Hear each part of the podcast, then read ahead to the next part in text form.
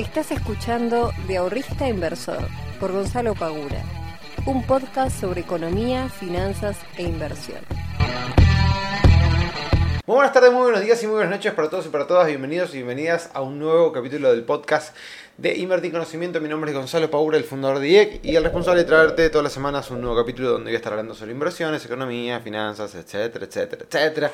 Todas cosas súper interesantes que si recién estás llegando a este podcast espero que las disfrutes. Hay más de 200 capítulos para que puedas escuchar y varios de ellos también están en YouTube. Este capítulo también va a estar en YouTube, así que aquellos que no tengan un Spotify pago y quieran ver eh, el canal en YouTube o están pagando la suscripción de YouTube para no tener ningún tipo de eh, publicidad, lo pueden hacer también en YouTube. Así que gente, bienvenidos, espero que estén muy bien, espero que hayan pasado un lindo, un lindo fin de semana largo. Yo la verdad que eh, mi fin de semana largo lo pasé básicamente en Ezeiza, porque jugaba la selección argentina de béisbol, en la cual eh, cuatro de mis amigos y también compañeros de equipo juegan en la selección, y dos de ellos también estaban como coach.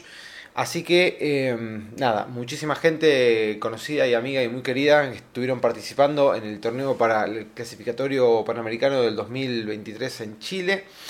Em, que bueno, lamentablemente no se pudo dar, se llegó hasta la final y se perdió contra Panamá. Eh, un equipo realmente muy bueno, con muchísima más historia, obviamente, en este deporte que acá no es eh, ni cerca popular, pero que cada vez va creciendo más y más. Cada vez más personas se van acercando eh, por suerte está creciendo mucho, el deporte se está mejorando muchísimo. También la, llegada de muchos jugadores que vienen este, de otros países, como puede ser Venezuela, Puerto Rico, Dominicana y demás, eh, también haciendo sus aportes para que, para que el deporte acá en Argentina vaya creciendo y vaya mejorando cada día. Así que nada, la verdad que un torneo súper digno y me la pasé en Ezeiza, básicamente.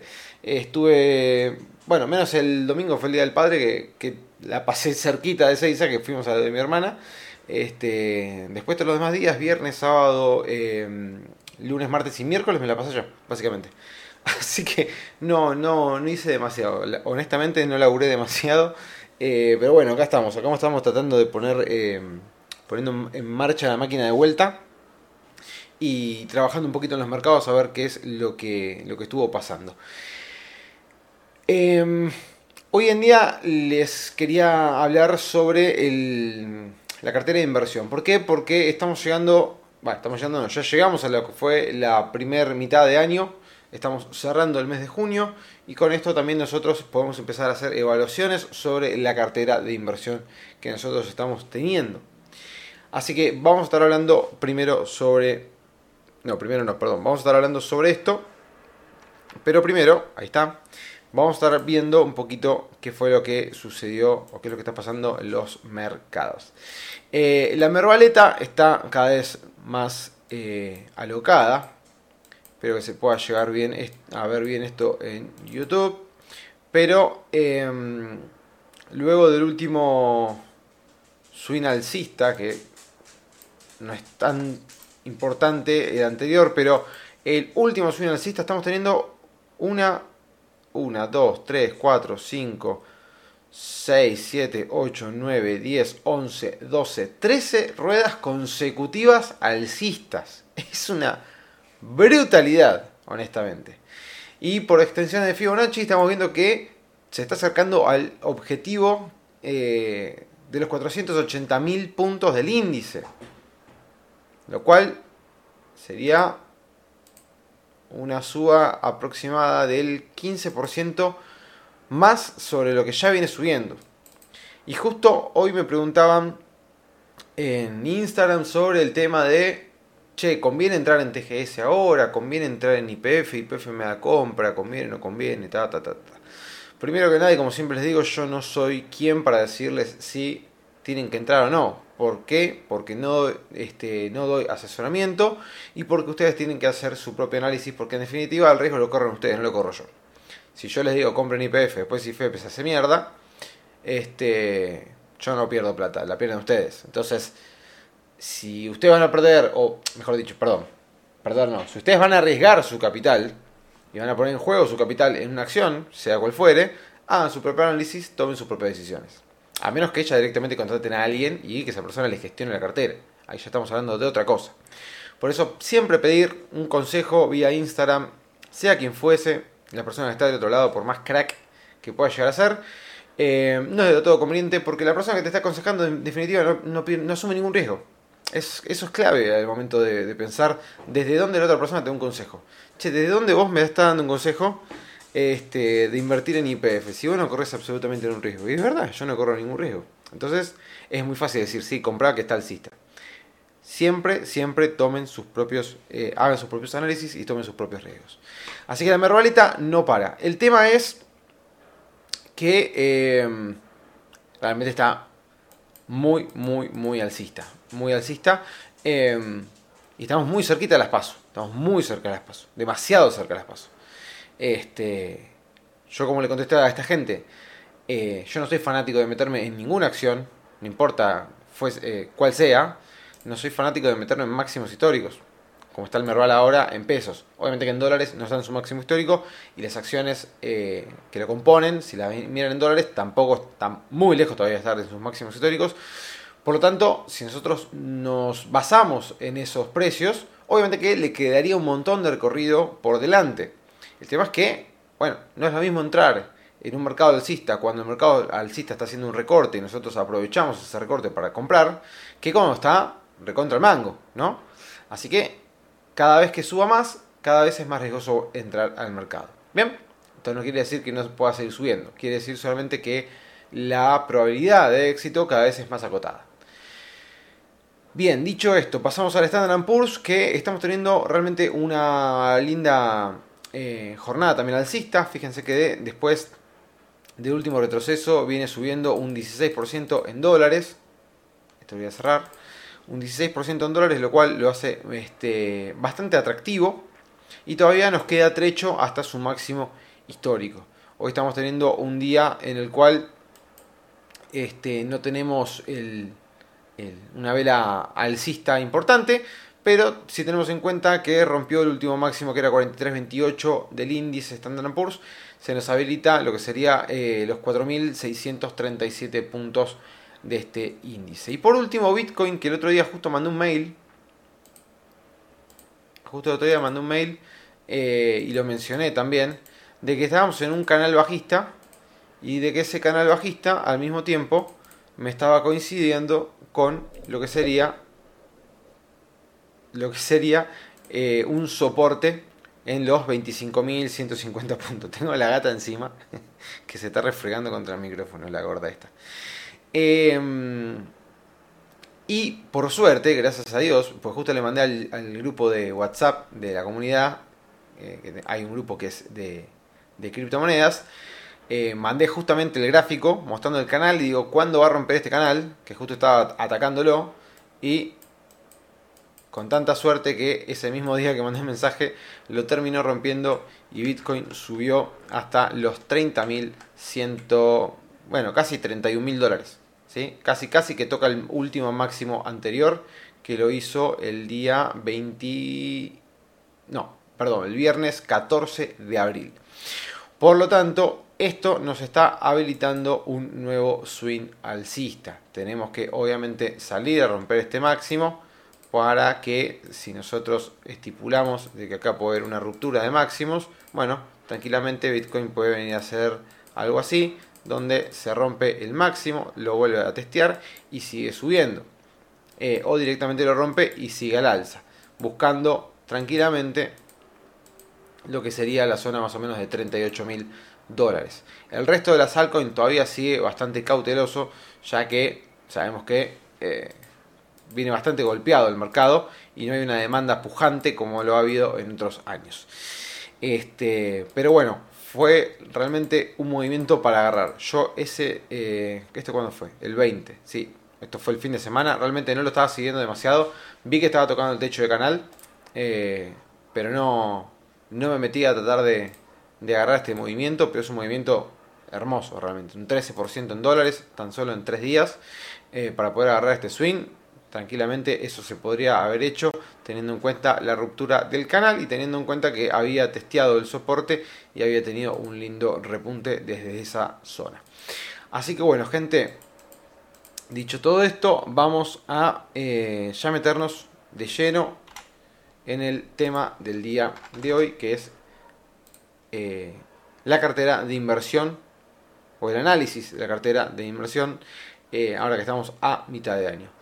Los, ah, último, el dólar. Me preguntaron mucho, che, ¿hasta cuándo seguirá el dólar planchado? Etcétera, etcétera, etcétera, etcétera.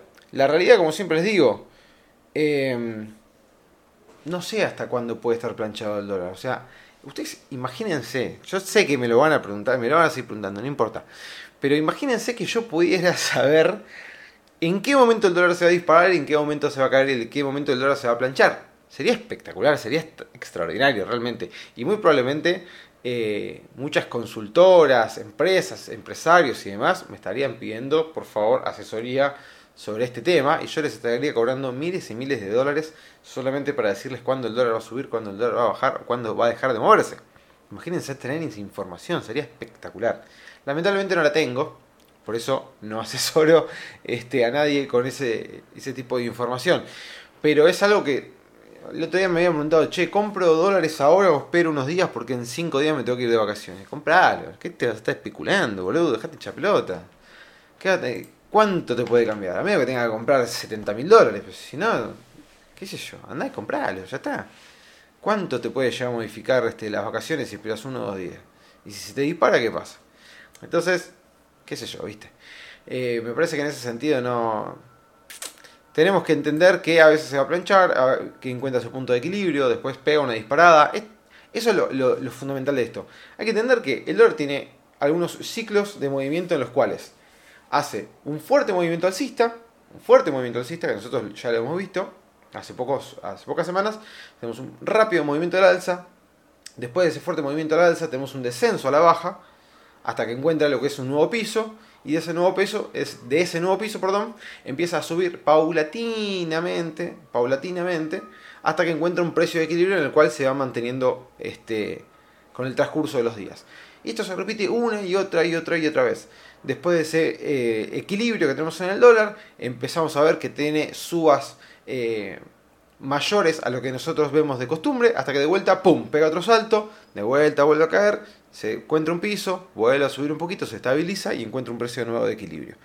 Es así, es así, a menos que obviamente haya una intervención este, en la cual o liberen al dólar o le metan más trabas o lo que fuese, ¿no? Pero si no, eh, generalmente ustedes fíjense los movimientos y sucede esto constante, constantemente. Así que, ¿hasta cuándo se va a mantener en el dólar? No lo sé. Ojalá se siga manteniendo así un tiempito más. Así eh, no hay una escalada mayor de inflación y, bueno, demás cuestiones que no me voy a meter en el día de, hoy. Vamos ahora sí a hablar del tema de cartera de inversión. Gente, punto número uno. ¿Por qué tengo este tema? Llegamos a junio, llegamos a mitad de año y tenemos que empezar a ver cómo nos está yendo con la cartera de inversión. Yo particularmente eh, tengo un Excel en el cual voy cargando las operaciones que yo voy haciendo, que no son tantas, honestamente, eh, porque como ya, ya muchos de ustedes saben, yo no es que me la paso comprando y vendiendo constantemente con mi cartera de inversión. Acá ya podríamos abrirnos en dos temas en los cuales nosotros podríamos empezar a pensar nuestras inversiones, como tener una cartera de inversión en la cual yo voy a estar teniendo una planificación eh, estructura, bueno, no sé si estructurada, pero una planificación previa sobre cómo yo quiero que esté compuesta esa cartera y que sea una cartera más de posicionamiento en ciertos activos y podemos empezar a hablar de que tenemos otra cartera en la cual nosotros podemos hacer trading, por ejemplo. Bien, pero sin irme para ese lado, eh, en mi cartera de inversión, que es una cartera más de posicionarse en, distintos activos, eh, no tengo demasiadas operaciones. no, no, es que estoy comprando y vendiendo todo el tiempo. Bien. Eh, por lo cual, no es que estoy en la planilla todos los días cargando movimientos. Lo que sí, una vez, por lo menos, cada 15 días, cada 20, no, cada, sí, cada 15 días más o menos, este, y al cierre de cada mes voy haciendo un relevamiento de cómo me fue en cada una de, eh, de los activos financieros que yo tengo. Bien. A raíz de lo que yo vengo cargando en la planilla de Excel. ¿Es muy importante tener una planilla de Excel? Para mí sí. ¿Por qué? Porque a veces lo que te puede pasar es que el broker, eh, que hoy en día te va mostrando ¿no? lo que vos vas ganando y demás, pero hay cierta información que el broker no te brinda. Por ejemplo, yo eh, utilizo Google Market Brokers, ¿no? Entonces, si vos, por ejemplo, entras a tu cuenta de Google Market, ¿sí? Y te fijas cuánto estás ganando en pesos, supongamos que estás ganando en pesos, no sé, 50 mil pesos en el día, ¿no? Perfecto. Entonces, este, cuando vos haces el pasaje, te dice, estás ganando X cantidad de, de porcentaje eh, en el día. Ahora, eso mismo en dólares no te muestra el rendimiento. Entonces, si vos querés saber el rendimiento, lo tenés que calcular por vos mismo. Eh, para eso sirve mucho tener una planilla, en mi caso, de Excel. Si encuentran otra forma que les guste más, si hay una aplicación que les cope más, lo que sea, fantástico. Utilícenlo. Cualquier cosa que a ustedes les sirva para poder cargar los datos, está genial.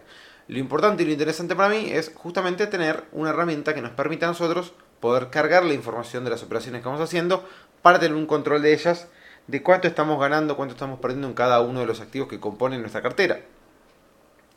¿Y por qué es interesante estar viendo eh, a mitad de año, por ejemplo, cómo nos está yendo? Bueno, justamente para, en mi caso, si vos tenías una planificación de cuánto deberías haber ganado, cuánto pretendías eh, tener ganado en los primeros seis meses del 2023, para ver si esto se cumplió, si no se cumplió, si se, este, ¿cómo se llama? Si, sobre, si se sobreestimó o subestimó algún criterio a tener en cuenta eh, y hacer los ajustes pertinentes.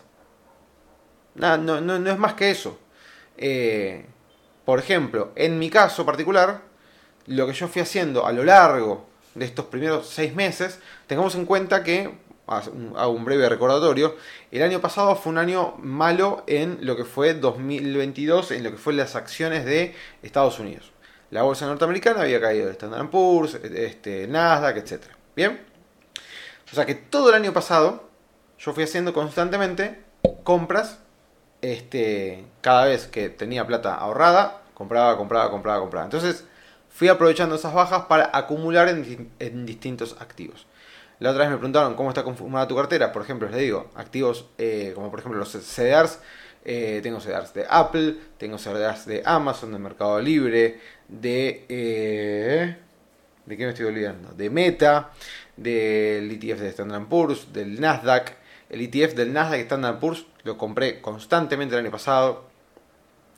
y hace poquito sumé lo que es Google y Microsoft también a la cartera. Y no sé si no me estoy olvidando de alguna más. Pero no tengo mucho más que eso, no tengo 75 CEDAR diferentes. Es como que, che, me quiero centrar en los ETF y me quiero centrar también en estas empresas en particular. No sé si me estoy olvidando de alguna, bueno, no importa. Eh, entonces, todas esas empresas, a raíz de que el 2022 fue muy malo y vienen creciendo en el 2023, todos los CEDARs realmente vienen teniendo rendimientos muy buenos a lo largo de este primer semestre. Bien. Después, por otro lado, eh, hubo algunos meses que estuve en letras ajustables por ser, también estuve en letras este, de descuento, también he hecho alguna que otra caución y también estuve utilizando un fondo que ahora no me acuerdo cómo se llama. Bueno, no importa, un fondo de SBS este, donde tenía una parte de, renta mixta, me quiero acordar el nombre pero no me lo voy a acordar. Em, en donde aproveché con ese fondo, ya que no me quería meter a de vuelta, ya tenía bastante con el tema de, los CDRs. Quería aprovechar un poquito el movimiento del Merval, pero al mismo momento no me quería meter de lleno en el Merval, porque si no me quedaba mucho en lo que era eh, renta variable. Entonces quería mixear lo que fue eh, lo que era renta fija y renta variable, aprovechar un poquito el impulso alcista que viene teniendo el Merval en estos últimos meses, pero al mismo tiempo también tener una parte de lo que era en renta fija como para que la cartera no se me quede demasiado desbalanceada para lo que es renta variable este, y me quede muy poquito de renta fija. Entonces les diría que hoy la cartera, o a lo largo de estos primeros seis meses, siempre fue aproximadamente un 60-40, es decir, un 60% de renta variable mayoritariamente de la mano de los CEDARs y un 40% de renta fija. ¿Por qué lo decidí así? Lo decidí así, como les comentaba antes, eh, a sabiendas y aprovechando el momento bajista que fue el 2022, haciendo acumulaciones de activos en el 2022 y esperando y pretendiendo de que en el 2023 haya un repunte que por lo menos en estos primeros seis meses se terminó dando. Después, como les dije, no me quería quedar afuera tampoco de lo que era el Merval, eh, pero al mismo tiempo tampoco quería quedar súper expuesto al Merval por algo que les dije millón de veces de que acciones argentinas a mí particularmente no me gusta mucho invertir.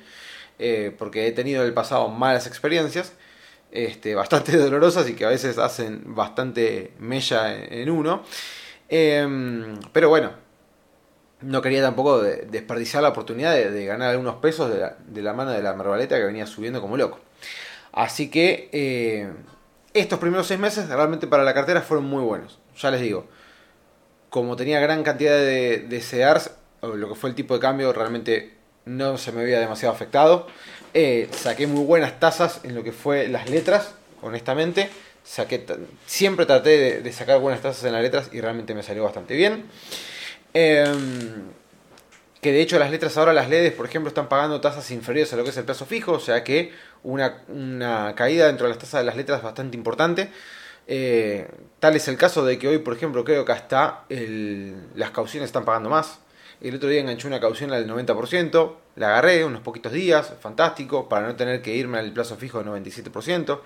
Em, y bueno, la realidad es que con eso solo, y ya les digo, sin hacer movimientos extraordinarios ni nada por el estilo, dejar que el mercado vaya haciendo lo suyo, teniendo una idea clara que era, che, el 2022 fue bastante malo, puede haber un repunte del 2023, si la inflación en Estados Unidos empieza a mermar, los mercados pueden empezar a subir.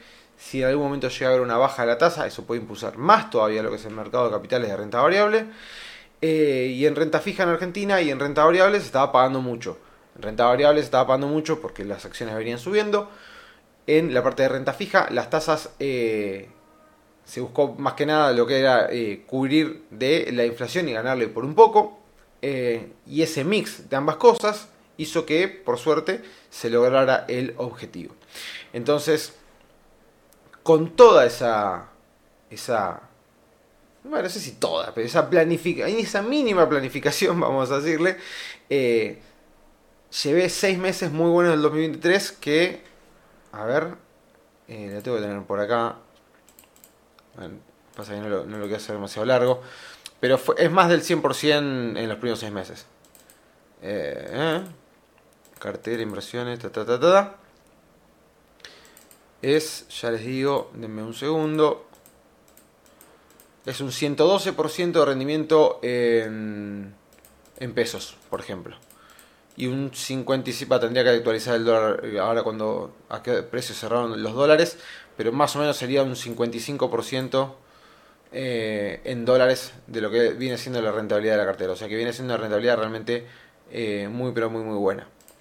Eh, ya les digo, se debe en gran medida a que hubo una suba muy importante, muy importante de los CDRs y obviamente de las acciones locales para que eso fuese posible. Si no, estos números son bastante más difíciles de obtener.